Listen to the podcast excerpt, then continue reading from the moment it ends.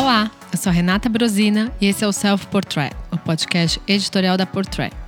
Hoje, tô aqui com o Silvan. Oi, Sil. Oi, Rê, tudo bem? Tudo bem. E a gente vai falar sobre uns 100 anos de comemoração agora em 2021 de uma das marcas italianas, né, que é uma das mais desejadas do mundo, né, Sil? Exatamente, que de uns anos para cá se tornou o, a bola da vez, né? É, rolou de fato uma grande revolução na moda. A, a Gucci, que é nossa escolhida desse episódio, ela de fato transformou a Semana de Moda de Milão também em algo desejável e também foi um empurrão para as marcas italianas naquela época, né? 2014, 2015, lembra? Sim, ela teve uma grande transformação, né? Desde que o Alessandro Michele assumiu em 2015. É outra marca, tem um alcance muito maior. A Gucci virou algo bem grande, né? Ela era mais discreta na época da Frida Giannini. Virou algo bem grande e no ano de seu centenário, ela ganha um filme, né, em sua homenagem, contando a história atribulada da família Gucci. Exato, que como grandes famílias italianas famosas têm, sempre tem uma, uma polêmica, né? É uma história cheia de emoção, né? É, e, e a, a, Gucci ela nasceu como uma empresa familiar, então existe por natureza, né, uma, uma disputa por poder, por posse e direitos. Então, isso naturalmente acontece e a gente vai contar um pouco mais nesse episódio. E aí, Sil, me conta, você viu um pouquinho sobre o filme? Olha, faz algumas semanas que muitas fotos começaram a ser divulgadas, né? O filme que conta a saga da família Gucci, que chama House of Gucci. Ele tem o Adam Driver no papel de Maurizio Gucci e a Lady Gaga no papel de Patrícia Reggiano, que foi mandante do assassinato do ex-marido depois que foi trocada por outra mulher. Graças a uma vidente, né? Porque pelo que eu li por cima, é, não é, não estamos entregando o filme porque ninguém assistiu, né? Acabou de ser revelado. Então a gente, né, fez algumas pesquisas e entendeu um pouco dessa história que de fato foi muito marcante na década de 90, né? Foi no finalzinho da década de 90 que isso aconteceu. E então envolveu assassinos que ela mandou é, executar esse crime e uma vidente com quem ela se consultou e disse que tinha que matar o ex-marido, certo? Porque na época já era ex, né, Sil? É, a trama, o roteiro estava tá, pronto, né? Era só alguém resolver fazer o filme. E o projeto é do diretor Ridley Scott, famoso, né? Muita gente conhece por Blade Runner, por exemplo. E o filme narra a, a dinastia e os segredos dos 30 anos de uma das mais reconhecidas casas de moda da Europa. A história foca bastante na Patrícia Reggiani, né, que é a Lady Gaga, e ela foi condenada, né, pelo, pelo assassinato do ex-marido Maurício Gucci. No elenco que é muito bom, tem também o Jared Leto, que pelas fotos que a gente viu tá irreconhecível. Ele é muito queridinho da marca, o Michele gosta muito dele, então se a gente vai pensar em casting, na hora já me veio o Jared Leto como um, uma pessoa importante no filme, né? E tem uns veteranos peso pesado, como o Jeremy Irons e Al Pacino. Que é o, o tio do Maurizio Gucci, que, que na verdade cria uma disputa né, sobre a, a posse, os poderes da marca. Então vai ser muito interessante, eu tô curiosa. É, tudo. A, a, trama é muito boa. Eu já eu tô fascinado por essa trama. Tô, não vejo a hora de estrear o filme, porque ela foi. Ela, eles se casaram, eles ficaram casados 23 anos, na verdade. Né? Eles se casaram em 72. Em 85 foi quando a Patrícia foi trocada pela Paola Franti, que era a amante do Maurizio. E em 95, quando saiu o divórcio, ele foi morto no saguão do escritório em Milão. E como você bem contou, foi um tiro disparado por um mercenário contratado pela Patrícia para botar fim à, vida do, do ex-marido. É, e eles tiveram duas filhas e, enfim, mais histórias sobre é, essa trama vocês acompanharão em breve no cinema. Hoje Sim. a gente vai trazer um pouco mais dessa história que, de fato, a Gucci, como a gente estava mencionando, é uma marca que revolucionou muito a moda nos últimos anos. Ela foi uma grande inspiração também para outras marcas trazerem um ar mais jovem porque por muito tempo, e eu lembro que foi na época que eu cobria bastante semana de moda é, de uma forma frenética, eu sempre gostei muito de Milão. E eu lembro que Milão era uma cidade muito abandonada. É, as pessoas não tinham interesse de ir para Milão, porque eram marcas caretas que estavam já ultrapassadas, enquanto Paris estava apresentando né, coleções que eram mais sonho, que elas tinham um ar mais fresco. Londres tinha aquela estética né, mais irreverente, mais divertida no final das contas, e Milão estava esquecido. Né? E também teve uma grande transformação. É, começou a Expo, que é uma grande feira que também levou mais vida para Milão. E, e a Gucci, que fez essa transformação e fez com que naturalmente as outras marcas entrassem nesse ritmo de renovação, né? Então, se hoje a gente vê que a moda italiana, que grandes marcas, Fendi, Dolce Gabbana é, e outras entraram nesse ritmo de trazer pessoas mais jovens para fazerem parte, porque o que, que aconteceu de fato? Agora, só para a gente entrar no assunto, a Gucci teve uma quebra no consumidor deles. Eles deixaram uma geração para trás e assumiram uma nova geração. Né? A Gucci, com o Michele, que trabalhou com a Frida Giannini no passado, ele teve uma, uma, um foco em atrair os jovens para serem os consumidores de Gucci. Que antigamente as mães desses jovens eram as consumidoras da Frida. E isso fez com que as outras marcas acordassem e falassem: bom, tá na hora de deixar aquela geração que era minha consumidora para trás porque os jovens não estão interessados na minha moda de hoje, certo, Sil?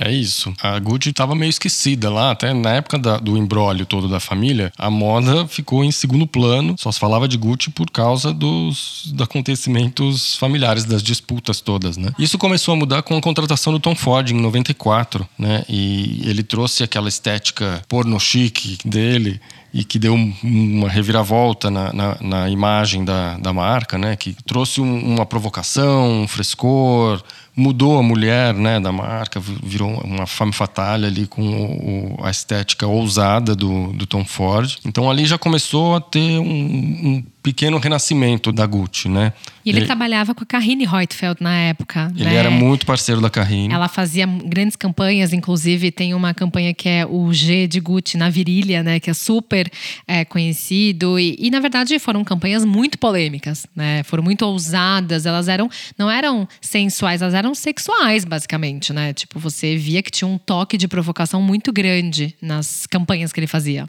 É, o Tom Ford usou e abusou desse artifício do sexo muito à flor da pele ali para provocar mesmo e trazer os holofotes para a marca, né?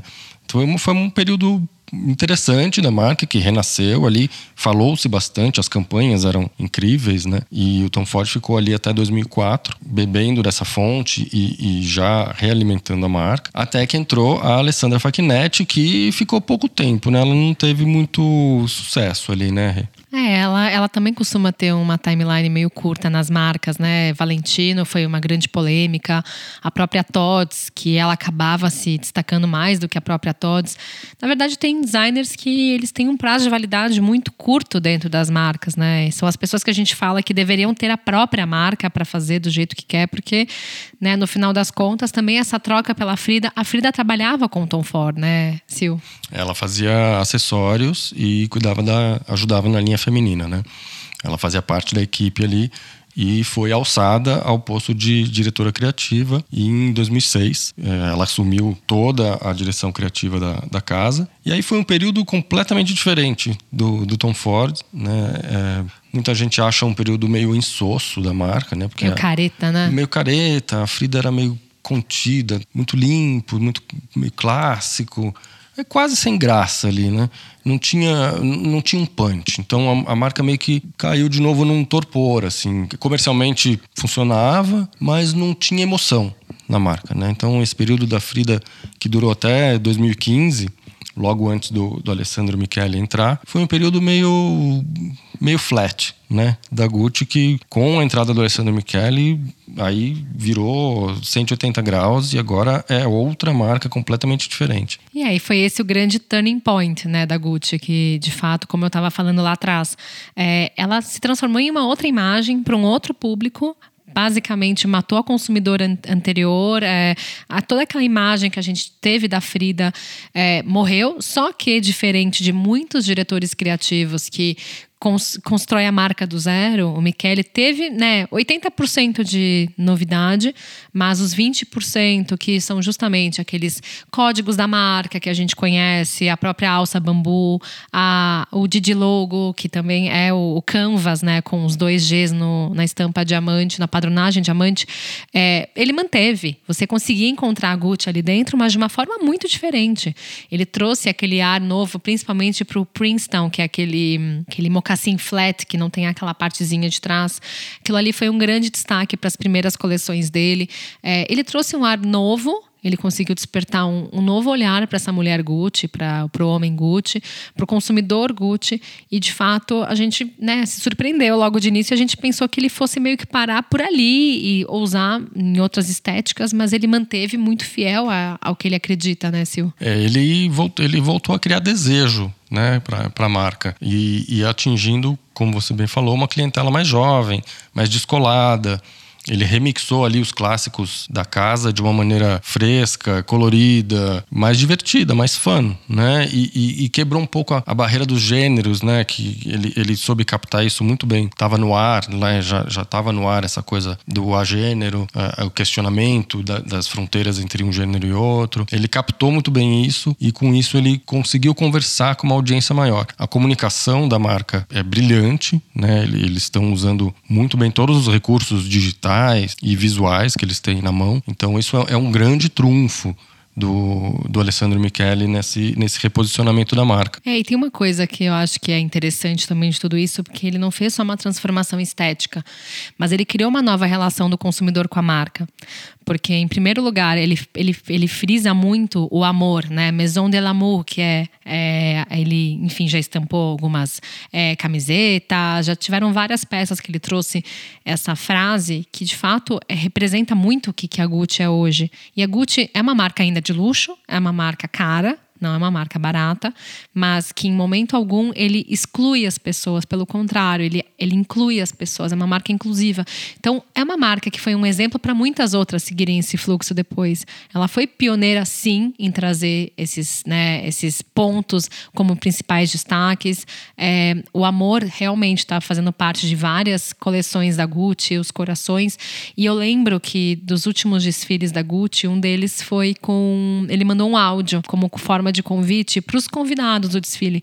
Então você cria uma relação muito mais próxima. E nem sempre é, a pessoa que vai se relacionar com a Gucci vai ser de fato o consumidor. Então, é isso que eu acho interessante, né? A gente não vê a Gucci como uma marca de luxo inalcançável. É uma marca que você se identifica, é uma marca que se você tiver grana você vai comprar. Não é a marca que é proibida para você, sabe? Por muito tempo as marcas de luxo tiveram um pouco dessa relação fria com quem não era desse mundo. E a Gucci ela é muito didática. Né? Ela, ela ensina muito sobre o que, que é a moda, sobre o que, que é cada produto. O Michele é muito próximo, ele é muito presente. A gente, né, na temporada, assim que começou a pandemia, a gente acompanhou aquela campanha ao vivo. E isso quem era jornalista, quem não era, todo mundo podia acompanhar. E é muito legal sentir que existe uma humanidade dentro de uma marca, né? É, não, ele, ele, ele meio que revolucionou a, a, comunicação da marca, a maneira de conversar com consumidores que já existem e com novos consumidores. Ele criou desejo pela marca, né? O brand awareness que ele criou com a, com a Gucci é genial porque ao usar diversas plataformas de comunicação, né, ele já fez curta com o Gus Van Sant, fez o reality na campanha e para apresentar a coleção, lança toda hora uma coleção cápsula, um projeto novo. É, enfim, é, ele está sempre presente. A Gucci está ali sempre presente é, nas redes, na, na, nos anúncios, na comunicação. É, tem sempre uma coleção cápsula aparecendo. Então, é, de tanto martelar a Gucci de todas as maneiras possíveis, em todas as plataformas possíveis, ele acabou conquistando uma, uma nova legião de fãs aí. Se a pessoa não pode de repente comprar o produto, ela pelo menos já, já é fã da marca. Então, a hora que ela puder comprar uma, uma peça de luxo, acho que a Gucci vai ser talvez a primeira aí que, que a pessoa vai procurar. E eu estava pesquisando aqui os resultados dessa, dessa fase Alessandro Michele em números, né? E me deparei com números impressionantes, assim, no, no, no grupo Karen da qual faz parte a Gucci, a Saint Laurent, a Bottega Veneta, entre outras, a Gucci ela responde por 60% do faturamento do grupo e 80% dos lucros, o que é um pouco chocante. É muita coisa. é muita coisa E, claro, com a pandemia, lojas fechadas, turistas viajando menos, todos esses faturamentos caíram, né? Mas isso é para todo mundo, não é só para Gucci. Só que parece que está havendo um certo cansaço com a estética do Michele, que é sempre muito over, né? Tanto nessa onipresença que a gente está falando, quanto na estética mesmo, visual. É... Parece dar sinais de cansaço pela, pela queda dos números, mas ainda é cedo para falar, porque essa queda pode ser também relacionada a pandemia, então é, ainda é, é cedo para afirmar. Mas os números da, da Gucci são impressionantes, porque sob a direção do Alessandro Michele, o faturamento mais do que dobrou entre 2015 e 2019 e os lucros acompanham esse, esse aumento de faturamento. Então, realmente é impressionante a fase Alessandro Michele na Gucci. E também acredito que dentro desses resultados devem ter interferência dos novos segmentos também que o Michele trouxe, né? Que tem, a gente já sabe que tem perfume da Gucci, que também ele reformulou, ele trouxe uma nova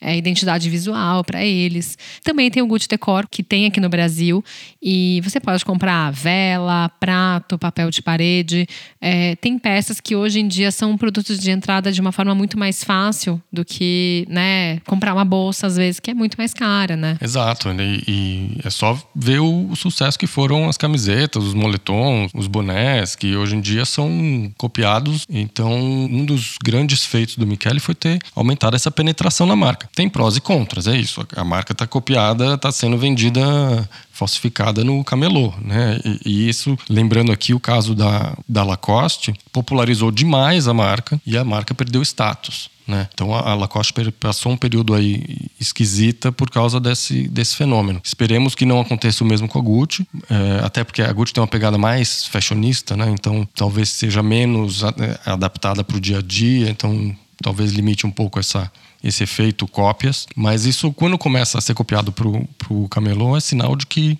a marca atingiu um sucesso e um posicionamento muito grande. É, se ela chegou nesse ponto é porque muitas pessoas têm desejo, mas não conseguem bancar, né? Uma peça.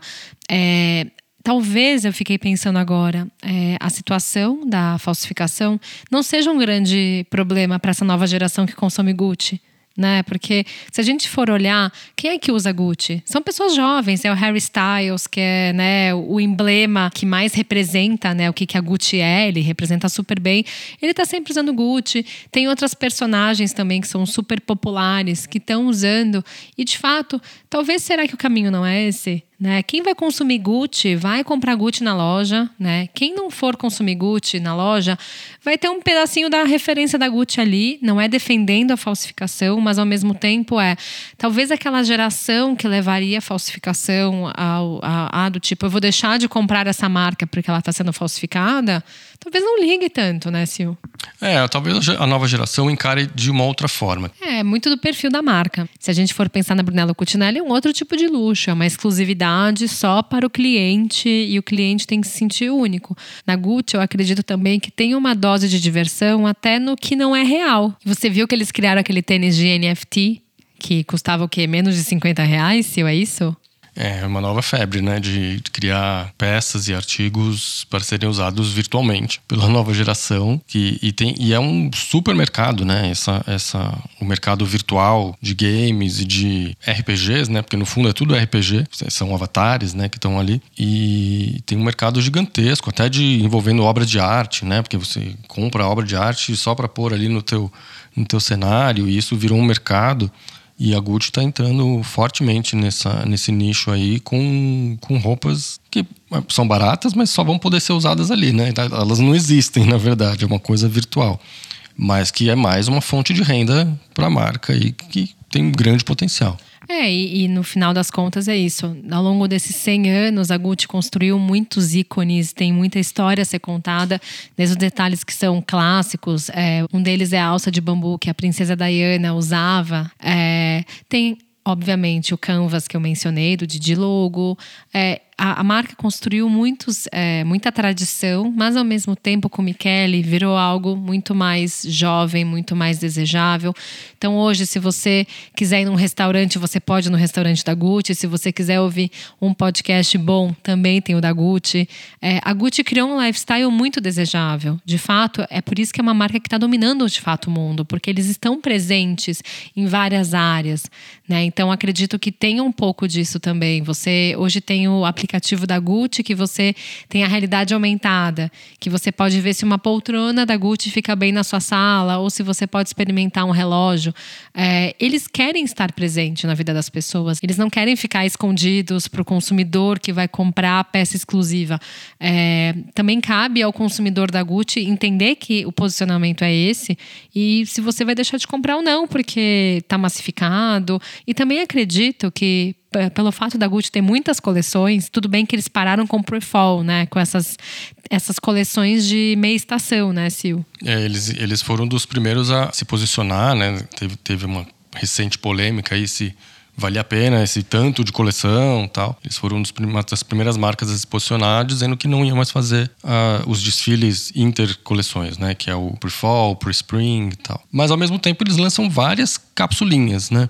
Então eles continuam presentes, criando desejo, é, conversando com uma clientela mais, mais jovem. E é um posicionamento da marca de criar um universo, né, de atuar em várias frentes, se comunicar de diversas formas. É uma marca que soube se atualizar muito né, nas formas de comunicação. É uma característica aí de, de, algumas marcas do grupo Karen, inclusive a própria Balenciaga está nessa, nessa pegada mais jovem, mais gamer. Mas a, a, o Michele soube atualizar essa comunicação para os dias de hoje o que é uma coisa super positiva, porque é, é, comunicação é a alma do negócio e é um posicionamento de marca. Eu acho que tem, a gente tem só que acompanhar os próximos capítulos dessa saga para ver se tudo isso continua se sustentando. E se vai virar um próximo filme também, né, Sil? Quem sabe o House of Gucci 2. Olha, a história tem, né? Pois é. Bom, Sil, obrigada. Foi muito boa essa nossa conversa. Obrigado, Rê. Vamos agora fazer um countdown até a estreia do filme House of Gucci. É, vamos ver quem é que vai assistir primeiro, se a gente vai assistir junto.